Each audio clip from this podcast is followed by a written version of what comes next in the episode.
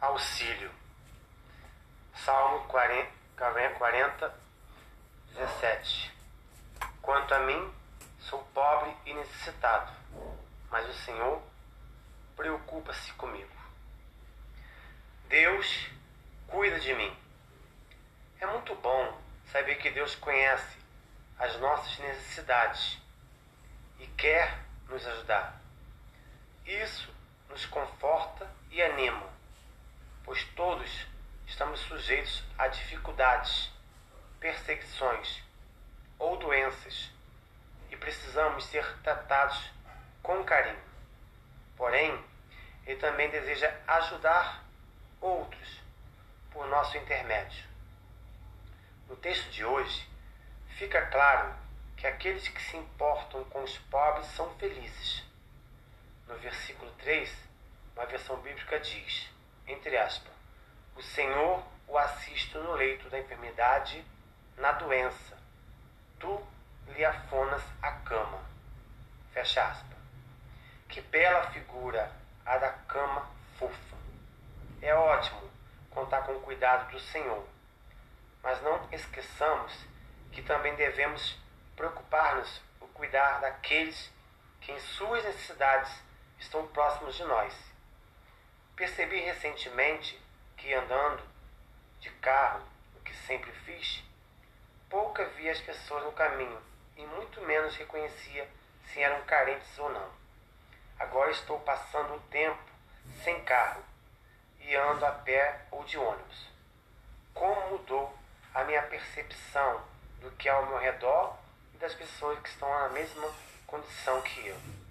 A pé, paradas em um ponto de ônibus ou sentadas num banco de jardim público. Vejo não somente contentamento, mas muita miséria. Dor e abandono. Temos o dever de fazer alguma coisa por elas. Os cristãos têm um grande privilégio. Sabem em quem encontrar socorro.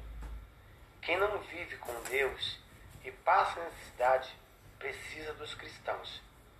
São esses que vão anunciar, entre aspas, o Senhor protege aqueles que o temem, aqueles que firmam esperança no seu amor para livrá-los da morte e garantir-lhes a vida, mesmo em tempo de fome. Fecha aspas. Salmo 33, 18 a 19. Além disso, podem e devem ajudar de forma prática na melhoria das condições de vida.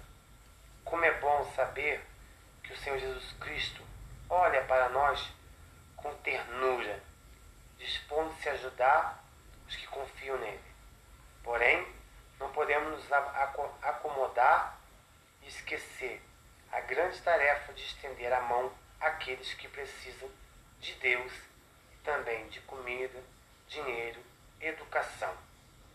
Por meio dos seus filhos, Deus demonstra seu amor e cuidado aos menos favorecidos.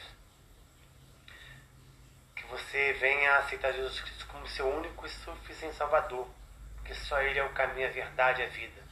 E ninguém vai ao Pai se não for através de Jesus Cristo. Lembre-se que a salvação ela é individual, que você é uma pérola preciosa na mão de Jesus Cristo. Você é menino dos olhos de Jesus Cristo. Ele não tem prazer que nenhum se perca pelo caminho.